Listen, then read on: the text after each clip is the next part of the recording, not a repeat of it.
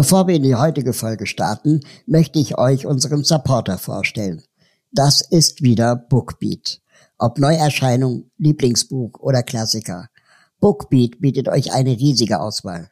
Und wenn ihr mal auf der Suche nach neuen Inspirationen seid, könnt ihr die zwölf Buchkategorien einfach durchstöbern, bis ihr genau das Richtige für euch gefunden habt. Es existieren bereits mehr als 100.000 Bücher, die ihr online streamen oder offline hören könnt. Was mir besonders gut gefällt, ganz egal ob ein, zwei oder zwanzig Hörbücher im Monat. Ihr könnt so viel hören, wie ihr möchtet. Momentan höre ich Alte weiße Männer von Sophie Passmann. Ihr könnt direkt mal reinhören, denn mit dem Code RAUL, geschrieben wird das R-A-U-L, könnt ihr jetzt Bookbeat Premium einen Monat kostenlos testen. Einfach auf bookbeat.de slash RAUL gehen und los geht's mit eurem gratis Hörbuchmonat.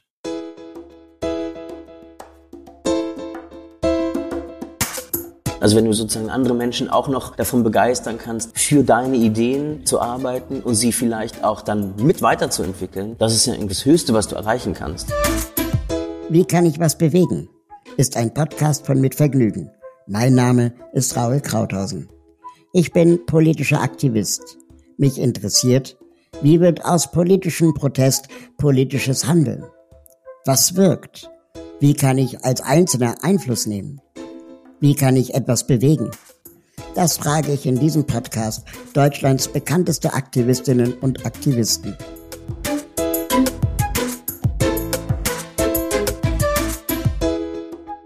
Mein heutiger Gast ist Shai Hoffmann. Shai und ich, wir kennen uns schon etwas länger.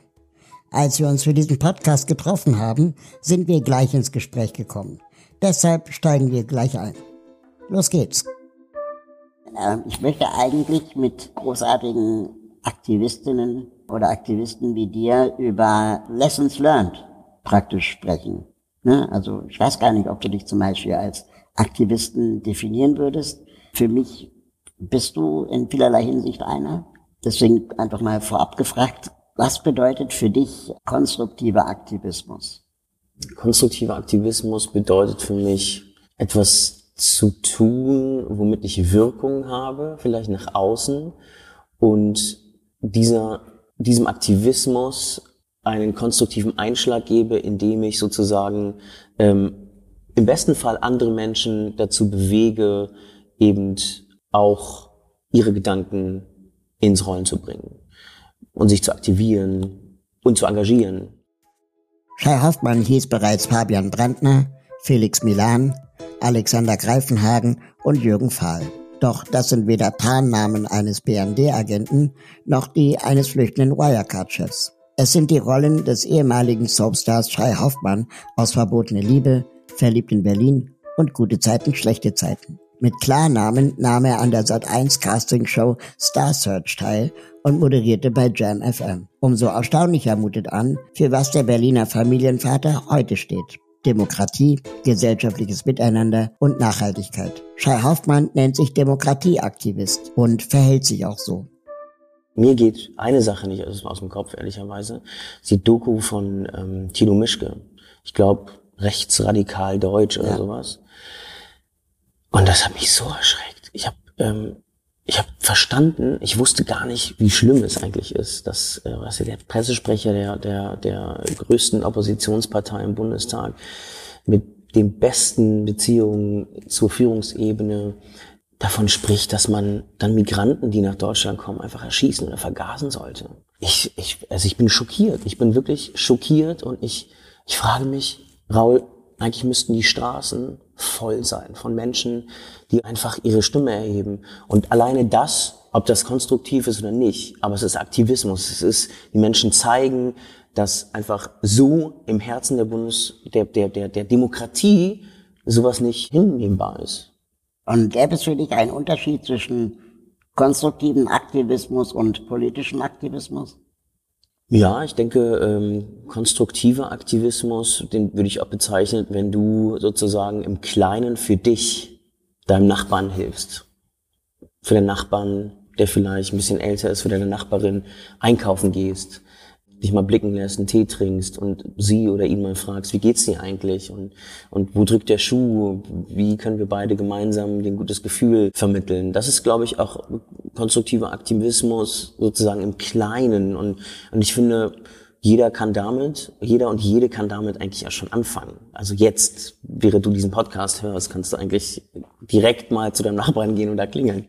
Und politischer Aktivismus, konstruktiver politischer Aktivismus, das bedeutet für mich einfach ganz klar, sich einzusetzen für unsere Werte der Demokratie und dafür zu sorgen, dass wir auch weiterhin in einer Gesellschaft leben können, in der wir nicht fürchten müssen, dass verrückte Menschen in eine Shisha-Bar laufen und da irgendwie Muslime abknallen oder Juden mit einer Schaufel auf den Kopf hauen und oder in Halle Juden ermorden und erschießen wollen in einer Synagoge.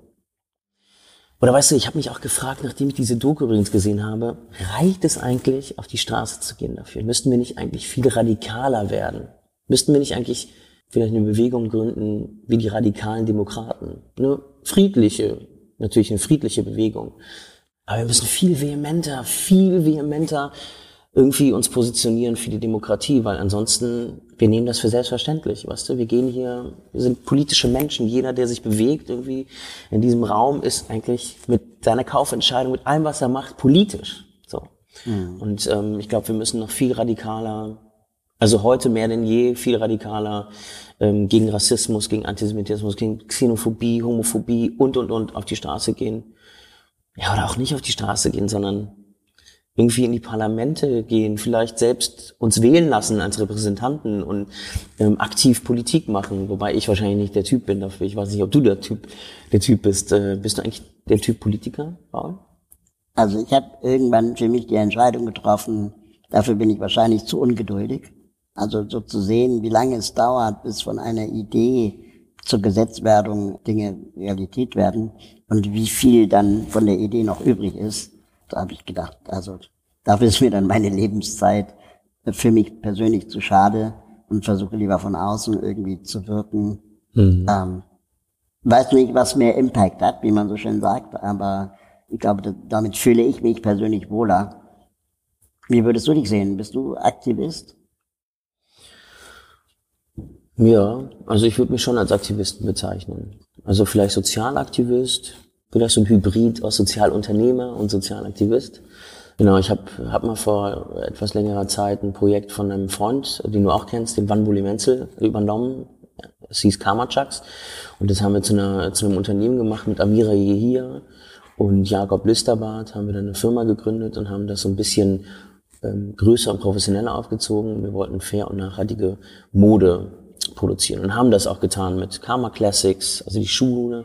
Wir haben dann noch ein Produkt eingeführt, ähm, den Karma Bag und äh, uns war es wichtig, einfach äh, die Wertschöpfungskette so nachhaltig und transparent wie möglich zu halten. Und ähm, damit habe ich angefangen als Sozialunternehmer und irgendwann habe ich irgendwie gemerkt, so, ey, das reicht nicht. Ich als Kind von Holocaust-Überlebenden, ich muss noch andere Dinge tun, um meine Stimme zu erheben. Und dann habe ich den Bus der Begegnung gegründet. Und dann ist so der Fokus mehr vom Sozialunternehmer hin zum Sozialaktivist gerutscht. Und ich fühle mich wohl damit, weil ich merke, dass ich vielleicht was bewirke bei dem einen oder bei der anderen. Das ist interessant, das Thema Wirkung. Was glaubst du, hat denn mehr Wirkung? Eine Straßenkreuzung zu besetzen, einer Partei beizutreten oder Petitionen zu starten? Ich habe ähm, auch einige, also ich habe schon mal eine Petition gestartet, gebracht hat's nichts. Ja. Also ich habe das Gefühl, dass es ein bisschen inflationär geworden ist, die Petition. Wobei es natürlich besser ist als nichts. Ne? Also es ist besser, irgendwie eine Petition zu starten und darauf auf irgendeinen, auf irgendeinen Missstand aufmerksam zu machen, Menschen dafür zu mobilisieren, vielleicht Menschen auch darauf hinzuweisen. Menschen, die, also ich meine, das ist ja auch immer so ein Filterblasending. Ne? Es gibt ja auch Themen, die dir total am Herzen liegen, mit denen du dich irgendwie tagtäglich beschäftigst und andere Menschen noch nie was davon gehört haben. Und eine Petition könnte vielleicht dazu verhelfen, dass Menschen dann irgendwie darauf aufmerksam werden und merken, ach krass, stimmt, irgendwie so einen Perspektivwechsel eingehen und mal eine andere Brille aufsetzen und merken, ja krass, der Raul Krauthausen, der, wie krass diskriminierend ist das eigentlich, dass der nichts dazu verdienen darf, irgendwie. Das kann doch nicht sein, so. Diese strukturelle Diskriminierung und dann irgendwie mit einer Petition darauf hinzuweisen, finde ich schon auch ganz, ähm, ganz gut. Aber mir hat das irgendwie nicht gereicht. Ich wollte irgendwie versuchen, die, auch die Diskurskultur innerhalb Deutschlands so ein bisschen mitzugestalten. Und ich hatte einfach dann mehr Aufmerksamkeit in den sozialen Medien, aber auch in den klassischen Medien mit so einem Bus, den ich dann auf Marktplätze gefahren habe. Also nicht ich, aber äh, wir sind dann auf Marktplätze gefahren in Ost- und Westdeutschland und haben dann mit Menschen gesprochen. Und, und, dann, und dann sieht man, und dann sehen andere, weil wir haben das auch sozusagen im Video mit der Kamera aufgenommen, haben das dann wieder zurückgespiegelt, sozusagen die analogen Begegnungen wieder zurückgespiegelt in, in, die, äh, so, in die digitale Sphäre und dann sehen andere Menschen plötzlich, ach krass, stimmt, es muss ja nicht immer gehasst werden in den Kommentarspalten, sondern man kann irgendwie auch zu Menschen hinfahren und sie ganz ehrlich fragen, wie geht's dir heute und, und was, was treibt dich um? Wer Schei Hoffmann bei der Arbeit erleben will, sollte den Bus nehmen. Gleich drei seiner erfolgreichsten Projekte führte der gelernte Hotelfachmann in umgebauten Linienbussen durch. Den Bus der Begegnung, den Integrationsbus und den Demokratiebus. Denn Schreier Hoffmanns großes Anliegen ist es, mit Menschen ins Gespräch zu kommen. Also fährt er zu ihnen, durchs ganze Land, hält mit dem Bus auf Marktplätzen von Erfurt bis ins Allgäu und spricht mit den Leuten über Politik und das Leben. So bringt der ehemalige Morningshow-Moderator die Menschen zusammen an einen Tisch oder eben in einen Bus. Und ich weiß nicht, ob ich jetzt abgekommen bin von dem, äh, was du eigentlich gefragt hast, aber. Also was wirkt mehr? Äh, Petitionen, Straßenkreuzung blockieren, du, Raul, das ist voll, das ist eine Frage, mit der ich mich schon seit 2017 beschäftige, seit der Initiierung vom Bus der Begegnung. Was für eine Wirkung habe ich eigentlich? Mhm. Wenn ich jetzt mit Bussen irgendwie nach Ost- und Westdeutschland fahre und mit den Menschen irgendwie, und die Menschen fragen, wie geht's dir denn heute? Bewirke ich irgendwas? Mhm. Führt das wirklich dazu, dass die Menschen demokratisch wählen? Mhm.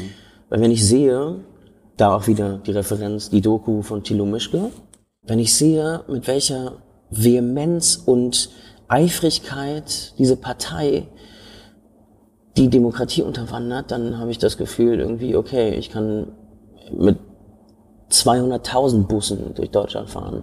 Aber am Ende sitzt diese Partei im Bundestag, im Herzen unserer Demokratie und bekommt Steuergelder und kann sozusagen ihre Agenda verfolgen. Und, und das, das beunruhigt mich. Und das ist, das ist etwas, worum ich mir oder worüber ich mir ähm, verstärkt jetzt Gedanken mache. Irgendwie. Und vielleicht muss ich das einfach nochmal umbauen und nochmal überlegen, okay, wie funktioniert denn konstruktiver Aktivismus wirklich? Ist das wirklich konstruktiver Aktivismus mit Bussen durch Deutschland fahren? Ich stelle mir dahinter die Frage, ob Aktivismus konstruktiv sein muss.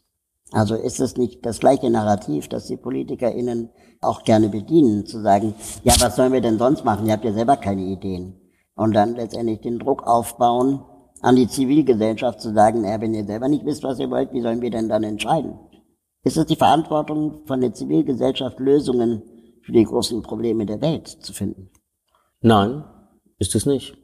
Also die, das beste Beispiel ist die Fridays, die auf die Straße gehen. Das sind junge Menschen, die eigentlich verdammt nochmal in der Schule sitzen sollten. Und die sich darauf konzentrieren sollten, irgendwie vielleicht jetzt nicht unbedingt Mathe zu lernen, aber auch Mathe zu lernen, aber äh, am besten natürlich interdisziplinär irgendwie fächerübergreifend zu lernen und zu denken vor allen Dingen. Und eben nicht sich darüber Gedanken zu machen, dass sie, dass sie vielleicht irgendwann keine Kinder in die Welt setzen wollen, weil sie keine Kinder in diese Welt setzen wollen, weil die Welt immer wärmer wird äh, und immer mehr Naturkatastrophen nahen und und dann sitzt da Friedrich Merz mit, bei Markus Lanz mit Luisa Neubauer und empfiehlt Luisa Neubauer, die könne sich äh, doch in einer Partei engagieren. Ist das arrogant?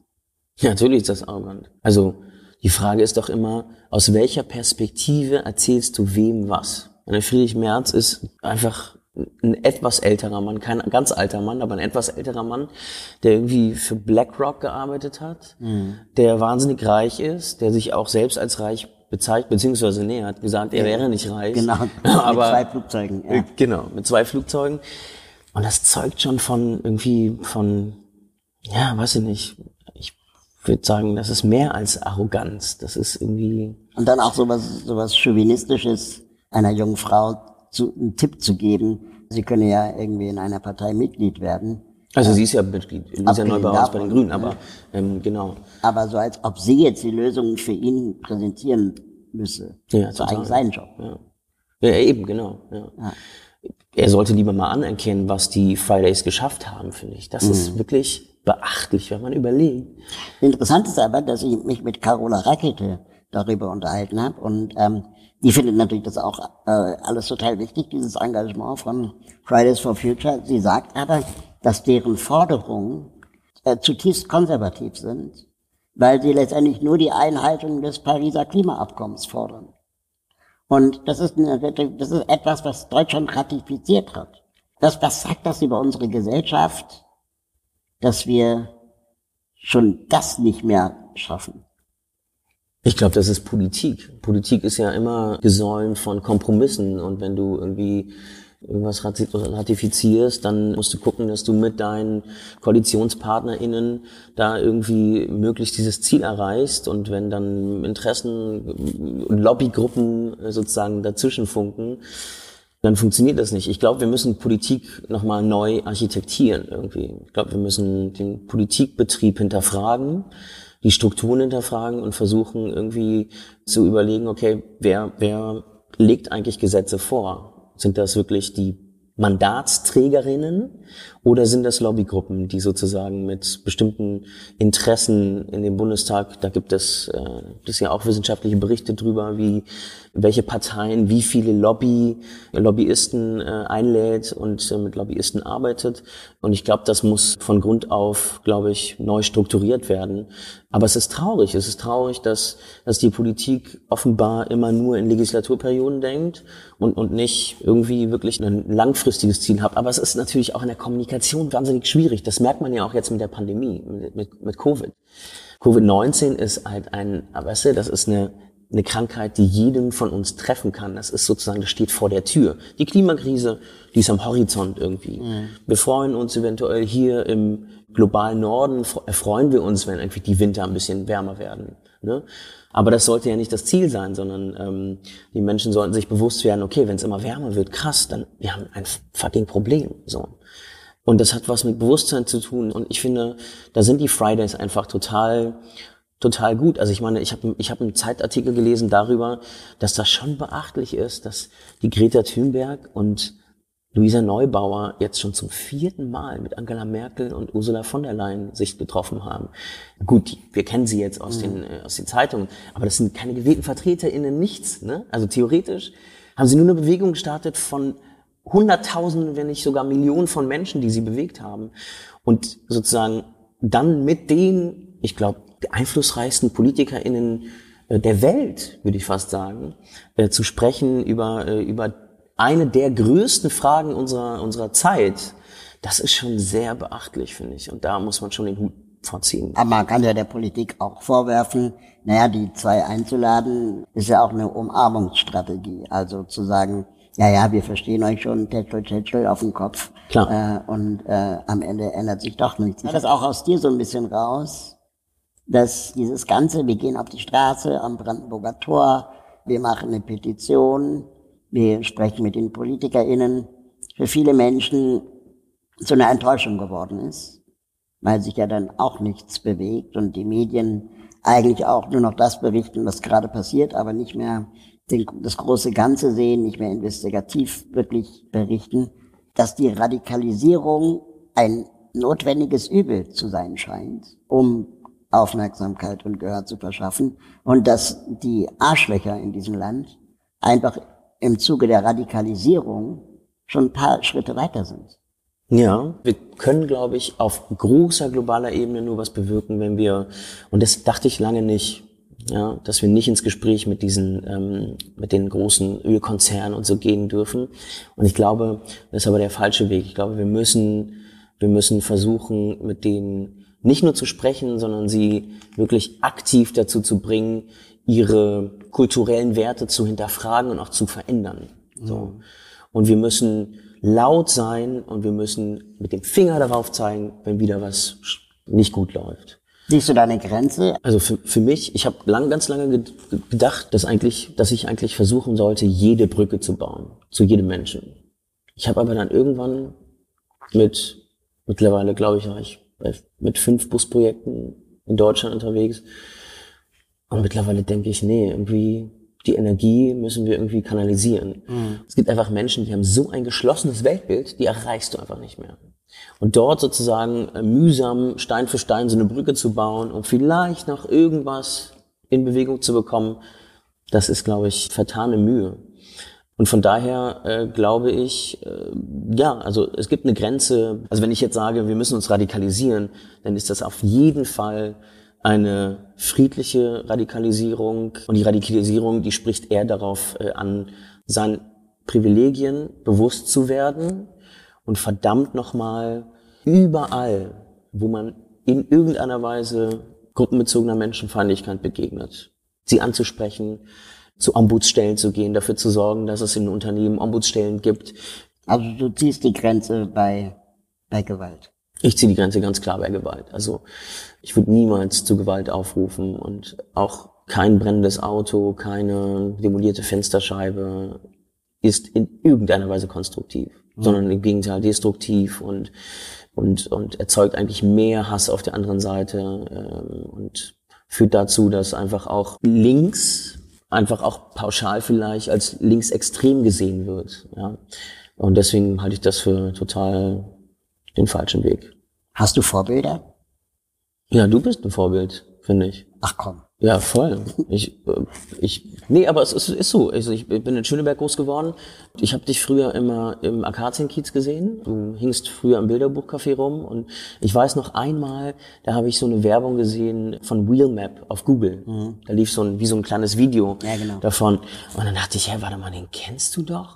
Und dann habe ich dich dann immer in, in, in den Cafés da rumsetzen sehen und ich dachte immer so krass, cooler Typ irgendwie, aber ich, ich so ein bisschen nicht getraut, dich anzusprechen. So, und heute sitze ich hier. Ich dich angesprochen, weil ich deine Arbeit total bewundere. Ach. Äh, ganzen äh, sehr großen, bildstarken, gewaltigen, kommunikationsstarken Projekten. Ja, vielen Dank. Das ist schon, also ich meine, machst du ja regelmäßig. Hm? Ja.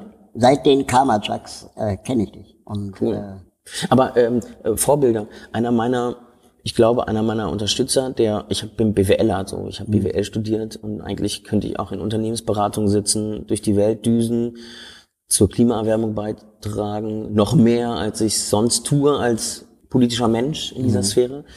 Aber Wanwole Menzel, der hat mich schon auch sehr geprägt. Den kenne ich auch schon ganz lange, über 20 Jahre. Und dann haben wir uns auf der Straße wieder gesehen und dann hat er mir von den Kammerchucks erzählt und hat er mich eingeladen zur Packaging Party. Und dann hat er mich bei der Packaging Party zur Seite genommen und meinte, Shai, du hast doch BWL studiert hier, nimm das Projekt und mach mal. Ich vertraue dir. Und der hat mir so viel Vertrauen gegeben und war irgendwie so wie mein Mentor. Der stand mir irgendwie für Fragen zur, äh, zur Seite und wir haben uns oft getroffen, gesprochen und ich finde es bewundernswert, wie er mit seinen Tiny Häusern auch zum, zum gesellschaftlichen Diskurs beiträgt und dazu vor allen Dingen beiträgt, auch darüber nachzudenken, wie wollen wir eigentlich leben in Zukunft. Mhm. Ne? Also wie sollen ja. Straßen aussehen, wie soll Stadtarchitektur sein. So. Von dem habe ich tolle Sachen gelernt. Was hat er erzählt, dass in den letzten Jahrzehnten sich die Wohnfläche des Bürgers in Deutschland verdoppelt hat und dass man immer davon ausging, dass ein Mensch ein Mindestanrecht auf Quadratmeteranzahl hat und dass er sagt, das stimmt so nicht, das kann man kann man nicht äh, an der Quadratmeterzahl messen, sondern an anderen Kriterien. Und das, ein Kriterium war, bin ich da, wo ich wohne, freiwillig oder werde ich aufgrund von ökonomischen Zwängen dazu gezwungen? Und dann ist es egal, wie groß die Wohnung ist. Also ich kann glücklich in einem Campingwagen wohnen oder unglücklich in einem Schloss. Total, ja. Ne? Und die andere Geschichte, die er erzählt hat, war, bin ich da, wo ich wohne, sicher?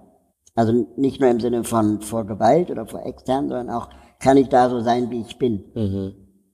Kann ich da weinen? Mhm. Und er nannte es diesen Safe Space, den mhm. jeder Mensch braucht. Mhm. Und er meint, es gibt dann zum Beispiel in, in den USA sehr stark diesen Trend der Garage äh, des Ehemannes. Also der Mann hat eine Garage und da schraubt er an seinem Auto oder was auch immer. Und das ist aber eigentlich psychologisch gesehen so eine Art Safe Space mhm. weil die Ehefrau, die meistens Hausfrau war, das ganze Haus zu einem Safe Space deklariert hatte. Und dadurch der Mann einen Ort brauchte, wo er sich austoben konnte. Oder eben er hat ewig gearbeitet. Das ist auch eine Art von Safe Space. An einer Software zum Beispiel. Wie zum Beispiel, ja. Und was ich aber daran so spannend fand, war, dass er gesagt hat, wir müssen eigentlich anerkennen und akzeptieren, dass jeder auch ein Recht auf Rückzugsräume hat. Mhm. Und dass ein Gefängniszelle noch so groß sein kann und du bist trotzdem unglücklich, weil du bist da drin nicht freiwillig. Mhm. Und dass wir eigentlich immer dafür sorgen müssen, dass du in deinen Räumen freiwillig bist, dich in denen sicher fühlst und zu Fuß, er nennt es in Pantoffelnähe, an einen Ort gehen kannst, wo dich jemand so nimmt, wie du bist. Mhm. Ja. Und das sind die drei Faktoren, Spannend. die glückliches Wohnen ausmachen. Ja. Und nicht die Quadratmeterzahl. Fand ich mega. Ja, total. Ja. Da muss man direkt immer denken, okay, wie, wo, wo, wo wohne ich, in welchem genau. Kiez? Fühle ich mich da wohl, ja. Und, und, und das ist ein absolutes Privileg. Ja, und es geht Leider. um die Fläche. Ja. Das fand ich so beeindruckend. Total. Hast du denn, sagen wir mal, im, im Bereich des Changemakings, wie man so schön sagt, jemanden, wo du denkst, der hat wirklich was bewegt? Oder sie?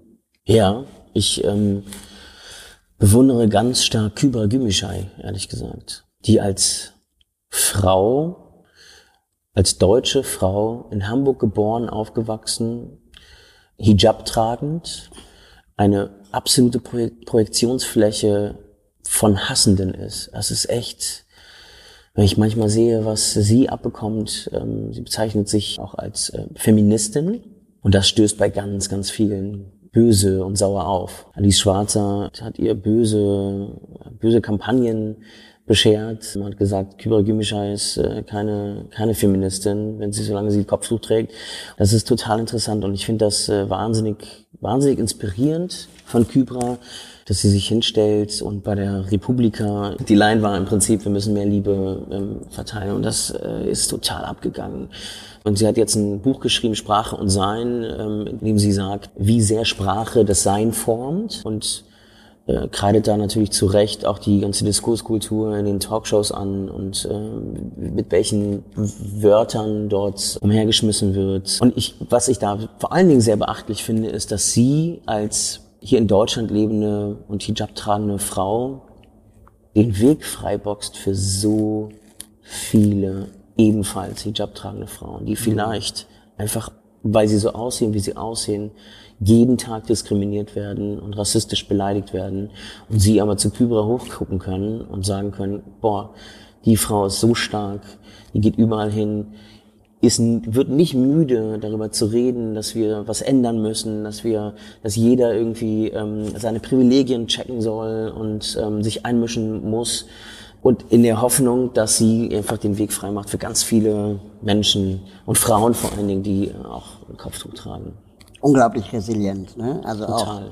auch, was sie, also ich meine, wie unnötig auch von, von Alice Schwarzer in den eigenen Reihen auch noch so einen, so einen Scheiß anzuzünden und dann irgendwie für Kybra das auch auszuhalten, ohne selber mit der gleichen Bösartigkeit zurückzukeifen finde ich auch sehr bemerkenswert. Was mich sehr an ihr nachhaltig beeindruckt hat und auch mein Denken verändert hat, war, als sie gesagt hat, sie hat keine Lust mehr, die intellektuelle Putzfrau zu sein, mhm.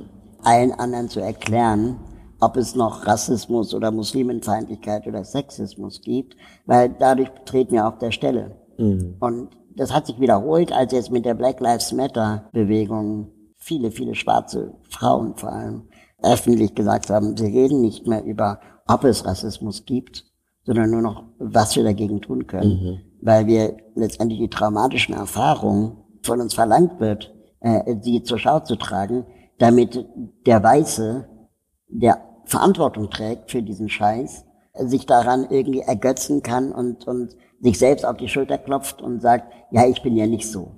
Mhm. Aber jeder von uns hat rassistische äh, Züge und, und Denkmuster. Und wir müssen wirklich jeder an sich selber auch arbeiten. Total, ja. Da kann auch die Behindertenbewegung unglaublich viel von lernen, mhm. zum Beispiel. Ne? Also auch jedes Mal vor einer Treppe zu stehen und zu sagen, Treppen sind scheiße, anstatt zu fragen, warum gibt es eigentlich so viele Treppen als Rollstuhlfahrer, wiederholt eigentlich immer nur die gleiche Erzählung. Mhm. Und wir müssen eigentlich einen Schritt weiterkommen. Aber ich kann mir vorstellen, dass du irgendwann auch müde bist, dass du einfach irgendwann Voll. müde bist, immer und immer wieder zu sagen, okay, was können wir eigentlich gegen Rassismus tun und dann aber ernüchtert bist, mhm. wenn du siehst, es passiert einfach fucking nichts. Aber wie betroffen muss man selber sein, um Aktivist zu werden? Ist das förderlich oder ist das hinderlich?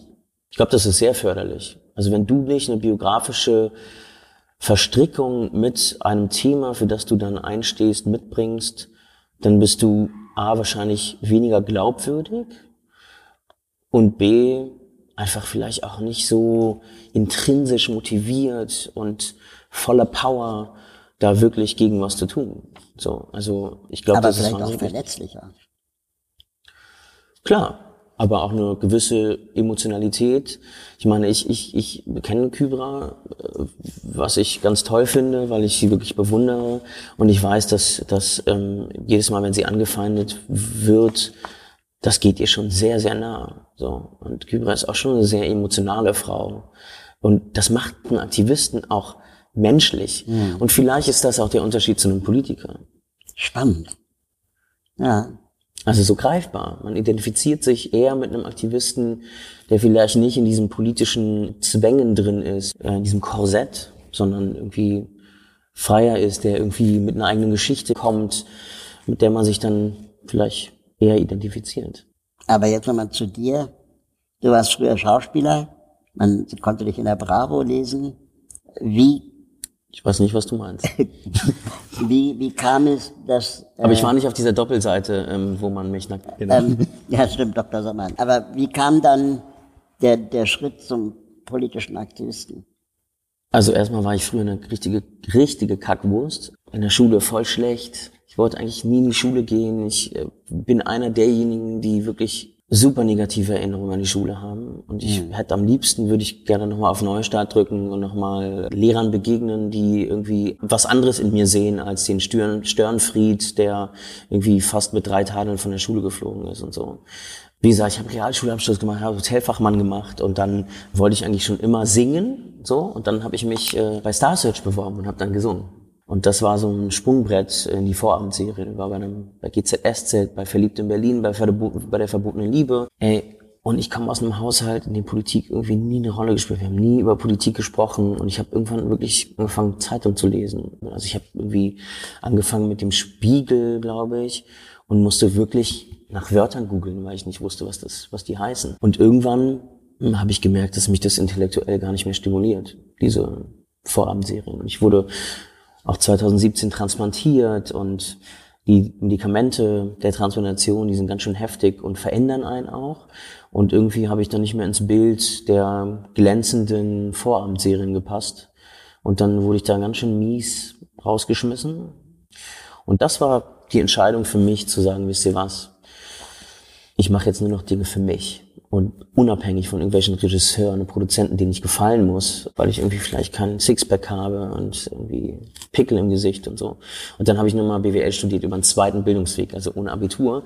Und das war die coolste Entscheidung meines Lebens. Also falls hier irgendjemand zuhört und jetzt gerade vorm Abitur steht, schmeiß deine Pläne um und geh nochmal ins Ausland, probier dich aus, dreh Vorabendserien, dreh YouTube, werd YouTube-Star, meinetwegen auch Erotikstar oder wie auch immer. Ähm, aber probier dich aus und, ähm, und nach und mit dem Studium habe ich erst gemerkt, ach krass, irgendwie die Instrumente, die, die Werkzeug, der Werkzeugkasten, den ich im Studium, was er BWLer, bist du halt alles und nichts. So. Mhm. Und mit diesem Werkzeugkasten habe ich angefangen zu verstehen, ach krass, da passiert draußen was und ich bin jemand, der das mitgestalten kann. Und man muss auch sagen, ich bin zwar Jude, aber so phänotypisch, so vom Aussehen und so, würde man mich schon der Mehrheitsgesellschaft zuordnen. Und das ist alleine schon ein Riesenprivileg in Deutschland. So. Und ich versuche diesen Werkzeugkasten immer wieder auszupacken und zu gucken, okay, äh, welche Methoden aus meinem Studium kann ich nutzen, um irgendwie vielleicht kreative Projekte zu starten, um möglichst viele Menschen zu erreichen und die zum Umdenken zu, zu bewegen. So. Du machst ja super viele Projekte, so von Tiny House, Grundgesetz, Demokratiebus, Podcast, Skamatschaks, Crowdfunding-Aktionen, dein israelisch-palästinensisches Bildungsprojekt. Ab wann ist man eigentlich ein Tausendsasser? Und ist es nicht auch ähnlich effizient oder vielleicht sogar effizienter, sich auf eine Sache voll zu konzentrieren? Also ich würde sagen, ein Tausendsasser ist man, wenn man mindestens tausend Projekte gleichzeitig hat. Also ja, Hans Dampf in allen Gassen ähm, sagen auch manche Leute von mir. Aber mittlerweile, ich glaube, das ist, Findest du das als Kritik oder äh, als Lob? ist eigentlich ein Lob. Also ein der. Vorwurf der Beliebigkeit. Nee, glaube ich nicht. Also vielleicht, vielleicht schon, vielleicht auch nicht, aber ich nehme ihn nicht so auf. Ich glaube, ich funktioniere auch eher so, dass ich mehrere Projekte brauche gleichzeitig. Weil ich, glaube ich, wahnsinnig vertrocknen würde, wenn ich nur ein Projekt machen würde. Und mittlerweile bin ich in dieser sehr, sehr, sehr luxuriösen Position und sehr dankbar dafür, dass ich mittlerweile auch Teams habe, die an den Projekten arbeiten. Ein bisschen wie du mit den Sozialhelden auch. Also wenn du sozusagen andere Menschen auch noch davon begeistern kannst, irgendwie für deine Ideen zu arbeiten und sie vielleicht auch dann mit, zu, mit weiterzuentwickeln, das ist ja irgendwie das, das Höchste, was du erreichen kannst. So. Und es macht mir einfach wahnsinnig Spaß und ich kann relativ viel bewegen und von daher, also jeder, der mich dann irgendwann mal vielleicht trifft und sagt, ah, da ist ja der Hans Dampf in allen Gassen, da mache ich einen High Five draus. Zusammen mit der wunderbaren Linda Rottler habe ich ein neues Projekt gestartet, ein neues Crowdfunding-Projekt namens Demos Mac. Das ist ein konstruktives und gemeinnütziges Demokratie-Print-Magazin und unser Ziel ist es, unterrepräsentierten Gruppen oder Menschen eine Bühne zu geben, indem sie ihre Geschichte aus ihrer Perspektive erzählen können und uns ein bisschen in ihre Gedankenwelt, in ihre Lebensrealität mitnehmen können.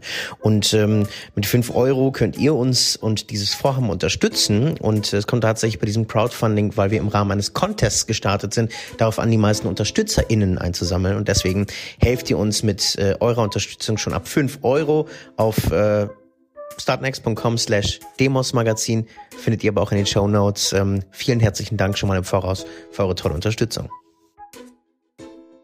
Und gibt es Kritik, die dich erreicht? Also wie sieht die aus und welche wiegt am schwersten?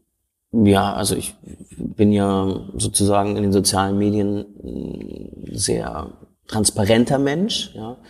Und natürlich werde ich da auch angefeindet und bekomme da Hass. Und mittlerweile versuche ich, das so ein bisschen distanziert zu sehen. Und wenn es irgendwie äh, quasi ein Mensch ist, der so ein Troll, der einfach hasst, weil das seine Daseinsberechtigung ist sozusagen, dann äh, kann ich darüber hinwegsehen. Aber was ich zum Beispiel sehr wertschätze, ist, wenn man sozusagen nach so einer Tour beispielsweise, wenn wir unterwegs sind, wenn man da nochmal mit, mit dem ganzen Team zusammenkommt und nochmal reflektiert, was ist gut gelaufen, was nicht. Und da eine schonungslose, konstruktive Kritik auch zu üben, das ist, das bringt einen ja auch nur weiter. Also, und das schätze ich sehr wert. Wenn ich die Kritik, die mich erreicht, unterscheiden würde zwischen Trollen, klar, die kann man ignorieren, äh, muss man auch ignorieren, sonst hält man sich echt mit den falschen Leuten auf. Und der Kritik, die wirklich berechtigt ist, oder sagen wir mal mehr Berechtigung hat, finde ich die Kritik immer am schwersten zu ertragen, auszuhalten, anzunehmen und umzusetzen, wenn sie aus den eigenen Reihen kommt.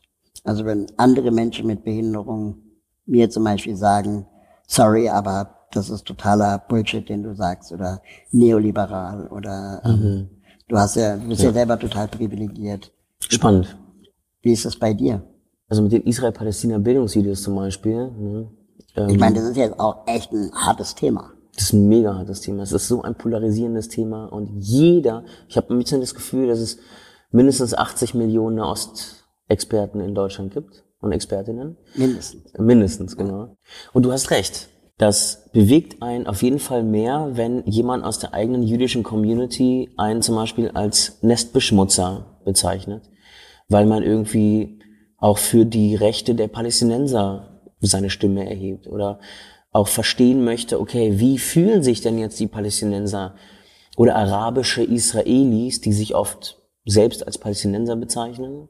Wie fühlen die sich jetzt eigentlich mit dem Nationalstaatsgesetz in Israel? Und alleine das ist vielen, vielen aus meiner eigenen Community ein Dorn, Dorn im Auge. Und selbst, Errol, ich habe Familie in Israel. Also mittlerweile erzähle ich denen schon gar nicht mehr, was ich tue, weil die mich für sehr links halten und ähm, mir immer vorwerfen, ach Schei, weißt du, du sitzt da in deinem Elfenbeinturm in Deutschland, hast hier nie gelebt und weißt nicht, wie die Lebensrealität in Israel ist. Mag sein. Aber das, was ich hier mitbekomme und die Bildungsvideos sind sozusagen für Deutschland, sehe ich mich schon auch dazu qualifiziert als Berliner Jude mit israelischen Wurzeln. Aber du hast recht. Die Kritik aus eigener Community, das ist schon eine Kritik, die einem, oder auch aus der eigenen Familie, ne? Also, wie gesagt, meine Familie in Israel, die denkt immer, was fährst du, fährst du rum und spricht mit, mit Nazis sozusagen, also mit, mit, mit so AfD-Wählern und Wählerinnen. Äh, ja, gut, alles klar, ähm, hier ist Falafel. Also, das ist schon, das ist schon etwas, was mich bewegt. Da, äh, danke für den Hinweis. Wie wichtig ist Eitelkeit in dem Be- Beruf des Aktivisten? Herr Raoul, ich war ja bei Star Search und habe auf der Bühne gestanden, live, in einer Live-Show und habe vor irgendwie drei, vier Millionen Leuten gesungen. Und jetzt sitze ich nicht hier und sage, oh, das fand ich richtig scheiße. Du gehst auf die Bühne, weil du eine Bühnensau bist. Du gehst vor die Kamera in einem Pitch-Video vom Crowdfunding, weil du denk, du denkst zumindest, du fühlst dich wohl und, ähm, und, und, und kannst es vielleicht. Also problematisch, glaube ich, wird's, wenn krasse Egoismen ins Spiel kommen. Und wenn ich dem Raoul nicht gönne, dass er so viel, so geile Ideen hat und so viel Aufmerksamkeit bekommt. Und ich finde, das ist super wichtig und das schätze ich sehr an dieser ganzen Sozialunternehmer-Szene, vor allen Dingen hier in Berlin, dass wir uns schon sehr unterstützen. Und das ist ein schönes Gefühl, dass du einfach ansprechbar bist zum Beispiel oder dass Wanbo ansprechbar ist oder dass Waldemar Zeiler und Philipp Siefer von Einhorn ansprechbar sind. Das ist irgendwie ein schönes, schönes Gefühl. So. Das ist äh, super spannend, dass du das erwähnst, weil ich empfinde das auch als Problem, weil wir uns dadurch eigentlich alle untereinander in den gleichen Podcasts interviewen, bis jeder von uns im Podcast des anderen mal war. Und also auch jetzt wir beide, ne? jetzt in dieser Runde. Wir schreiben ein Buch über uns und äh, du kommst zu Wort, vielleicht komme ich in deinem Podcast zu Wort und wir bleiben unter uns. Ja.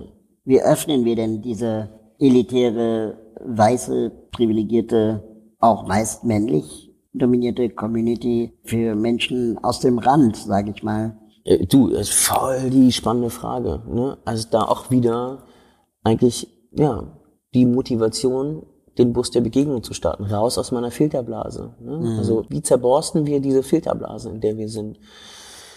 Ja, da gibt es äh, wissenschaftliche Studien drüber, wie können wir die Leute erreichen? Sind das, ist das bei der Feuer, bei der Freiwilligen Feuerwehr? Ist das in Fußballclubs? Äh, ich glaube, und das hat ja die äh, Black Lives Matter Geschichte oder äh, Aktion und, und Bewegung gezeigt. Ich glaube, es ist wahnsinnig wichtig, die Betroffenen zu Wort kommen zu lassen. Einfach mal zurückzutreten und Was sich aber mit der Eitelkeit beißt.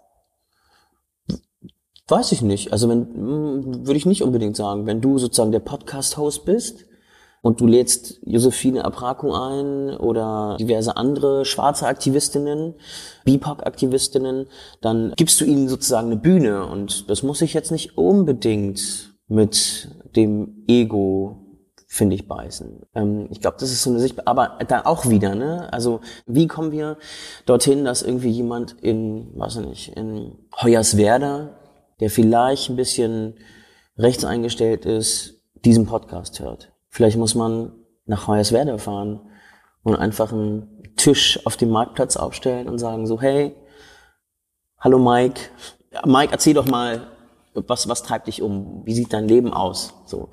Und vielleicht hilft das zu mehr Empathie. Das heißt, Broschüren, Flyer, Werbespots, Plakate können wir uns alle schenken.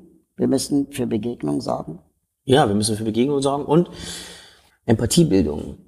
Das sind Fächer, die wir eigentlich brauchen in der Schule, so. Um möglichst viele junge Menschen schon dafür zu sensibilisieren, dass, dass es da eine Milliarde Narrative gibt da draußen, die du sozusagen später in deiner Entscheidungsfindung als Entscheidungsträgerin in irgendwelchen DAX-Konzernen mit berücksichtigen solltest. Weil die Entscheidung, die du triffst, die beeinflusst eventuell irgendwie die Lebensrealität von schwächeren Menschen. Wie wird denn eigentlich aus dem Aktivismus, den wir beide so praktizieren, wir haben uns nicht für die politische Seite entschieden, sondern für die aktivistische, wie schaffen wir denn trotzdem unsere Ideen in politisches Handeln zu überführen? Vielleicht, indem man noch viel stärker sich als lobbyistischer Aktivist positioniert. Vielleicht muss man noch viel stärker mit PolitikerInnen zusammenarbeiten.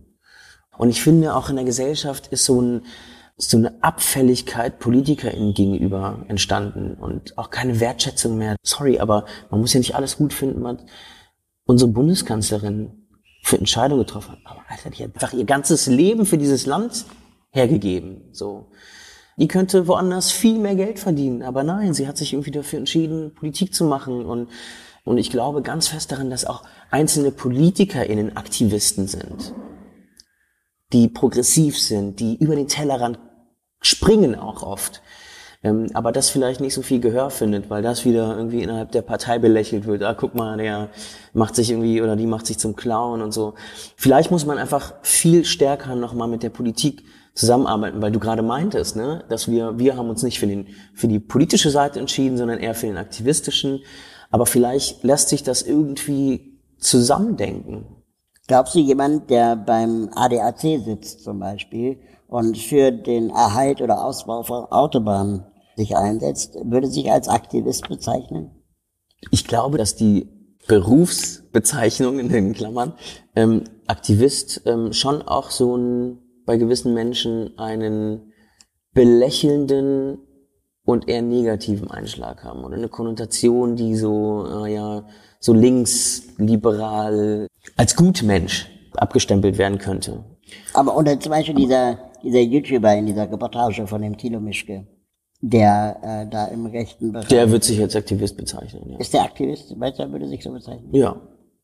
Der würde sich so bezeichnen. Vielleicht würde ich, keine Ahnung. Ich glaube, dass, dass genau für diese, also für Menschen aus dem, aus dem rechten Spektrum Aktivist tatsächlich etwas, etwas links geprägtes ist, glaube ich, so von der Terminologie. Und von daher würde er sich wahrscheinlich eher als heimattreu als Heimattreuer oder als Heimatkämpfer mhm. oder so ähm, positionieren. Aber, aber für mich, in meinem Verständnis und vielleicht auch in deinem Verständnis, ist es ein Aktivist, weil er sozusagen für eine Idee, für eine Ideologie auf die, äh, vor die Kamera tritt, um andere Menschen dafür zu begeistern, gewissen Bewegungen und Strömungen beizutreten. So. Und das ist ja die Idee des Aktivisten, jemanden, äh, andere Leute sozusagen zu aktivieren, etwas zu tun wenn man sich jetzt so versucht vorzustellen, wir fangen bei Null an. Also wir stehen vor der Wahl, werde ich Politikerin oder gehe ich in die Wirtschaft? Was soll mich als unbekannten Menschen dazu motivieren, mich als Aktivist zu engagieren? Dich, lieber Zuhörer oder liebe Zuhörerin, soll aktivieren, dass, dass, ey, wie gesagt, ich war so eine krasse Wurst. Mich hat nichts interessiert nichts interessiert, probier dich aus und probier irgendwie ist vielleicht Instagram sind verschiedene soziale Plattformen äh, dein Zuhause dann drehe kurze Videos bei TikTok oder wie die Plattformen alle heißen. Oder du glaubst du bist politisch interessierter von vornherein, ja, weil du irgendwie zu Hause so geprägt wurdest, dann geh in die Partei oder versuch irgendwie dich aufstellen zu lassen und äh, versuch dich irgendwie in einen Landtag wählen zu lassen oder auch auf kommunaler Ebene irgendwie was mitzugestalten. Und wenn du Schüler oder Schülerin bist, dann werde Klassensprecherin oder Klassensprecher. Ich meine, das ist schon alleine so der erste Schritt, um irgendwie Repräsentant, Repräsentantin der Interessen deiner MitschülerInnen zu sein oder mhm. zu werden. So. Und das müssen wir uns eigentlich jeden Tag, müssen wir aufstehen, in den Spiegel gucken und Danke sagen dafür, dass wir in einer Demokratie leben, in der wir einfach alles tun können, in der wir auch alles sagen können. Wir können alles sagen. Es gibt kein Meinungsverbot, äh, wie manche propagieren auf großen Demonstrationen. Denn wenn wir das hätten, ein Meinungsverbot, ein Meinungsäußerungsverbot, dann dürften diese Menschen auch nicht demonstrieren und diese Meinung äußern. Und Welche drei Tipps würdest du jetzt jungen Menschen geben, die sich engagieren wollen, die du vielleicht auch aus eigener Erfahrung als Fehler siehst oder als Erfolge, die du nicht wieder machen möchtest oder die du auf jeden Fall empfehlen kannst? Drei Tipps. Huiuiui. Okay. Drei Tipps. Also ich würde euch auf jeden Fall empfehlen, erstens frühzeitig euch zu vernetzen. Ich glaube, das ist, bevor man überhaupt anfängt, irgendwie irgendwas zu machen, äh, rauszugehen, zu gucken, welche äh, Initiativen, Organisationen gibt es, die für was einstehen. vernetzt euch, ob über Social Media oder analog. Ähm, also Vernetzung ist, glaube ich, wahnsinnig wichtig, um dann auch eine Wirkung zu haben. Zweitens, entwickelt eine gewisse Resilienz. Wie entwickelt man eine Resilienz? Das ist eine sehr, sehr gute Frage. Ich glaube, indem man Try and Error macht, also indem man immer wieder versucht, immer wieder diskutiert, immer wieder guckt, die Themen, für die man einsteht, sind diese Themen so emotional für einen, dass man vielleicht irgendwann eine gewisse, einen gewissen Abstand dazu gewinnt, ohne die Sache als solche abzuschwächen, also den Kampf für die Sache als solche, also eine gewisse Resilienz zu entwickeln. Das ist ganz wichtig. Und dann zu überlegen, genau, also es sollte irgendwas mit dir zu tun haben. Ich glaube, diese drei Sachen sind's. Vernetzung, Resilienz und um wirklich gehört zu werden, Leute mitzuziehen, muss es irgendwie was mit dir persönlich zu tun haben, das Thema, für, du, für das du dich dann einsetzt. Mhm. Wie wäre das dann für dich? Ich glaube, ein Tipp wäre, umarme Fehler. Fehler machen ist okay und wichtig. Mhm. Und je früher du Fehler machst, desto besser. Mhm. Stell dir vor, du arbeitest vier Jahre auf eine Idee hin und stellst dann fest, es klappt nicht. Ja. Als wenn du es schon nach zwei Wochen hättest herausfinden können, wenn du Freunde nach Feedback gefragt hättest oder mhm. Mitstreiterinnen oder durch Vernetzung ähm, Feedback einholen super wichtig ist. Mhm. Also stimme ich dir zu. Aber eben Fehler sind okay und wichtig. Kinder lernen durch Fehler und nicht mhm. durch richtig machen. Zweite, auch Design Thinking Lehre. Es kommt nicht darauf an, ob deine Idee es schafft oder nicht, sondern hab das Vertrauen in dich, dass du jederzeit eine neue Idee haben kannst, dass du an der Idee arbeiten kannst. Wenn es nicht die ist, dann ist es eine andere aber du hast den Skill, wenn du persönlich, sagen wir mal, involviert bist oder betroffen bist und die Glaubwürdigkeit in der Community hast, daraus jederzeit was Neues zu kreieren. Ja, aber total spannend, ja. Auf die Design Thinking Regeln, da kann man, man kann halten von Design Thinking, was man will, aber es gibt auf jeden Fall Methoden und, ähm, und auch Regeln, die man echt gut fürs Leben anwenden kann, so. Scheiter viel und schnell oder sowas. Ja, früh ne? und oft. Früh und oft so, genau. genau. Scheiter früh und oft. Ey, super geil. Also ab, mal abgesehen davon, dass in dem Wort Scheitern mein Name steckt. scheitern. Genau, Scheitern. Bist du oft gescheitert? Mm, ja. Dazu. Also wahrscheinlich auf hohem Niveau gejammert mhm. so. Ja. Ähm, aber es gab schon Sachen, wo, wo ich gemerkt habe, okay, krass, da hast du dich verrannt. Mhm. Muss man halt lernen, Wunden lecken, daraus versuchen, Schlüsse zu ziehen. Ja, ähm, das ist schon, das ist spannend, auf jeden Fall. Ja. Spannend war auch dieser Podcast mit dir. Fand ich, also äh, die, die, ich fand die, die Fragen spannend, sehr spannend. Und ich habe sehr genossen, ich habe mich wohl, sehr wohl gefühlt. Das ist auch total wichtig, glaube ich, dass man sich in einem Podcast echt wohlfühlen kann und ähm, auch Zeit hat zum Denken. Voll. Die Frage halt, wie viel Zeit haben die HörerInnen, ja, genau. die jetzt gerade zuhören? Ja. Sagen, okay, jetzt kommt endlich zum Ende, hier, ihr zwei. Danke für deine Zeit, Schei. Danke für die Einladung, Paul. Wir bleiben auf jeden Fall in Kontakt. Oh ja. Oh ja. Das war's für heute. Vielen Dank fürs Zuhören. Ich freue mich über eure Bewertungen, Kommentare, Feedback und natürlich, wenn ihr den Podcast abonniert oder einer Person weiterempfehlt. Wie kann ich was bewegen? ist eine Produktion von Mitvergnügen und der Part GmbH für digitales Handeln. Lasst uns was bewegen. Bis bald.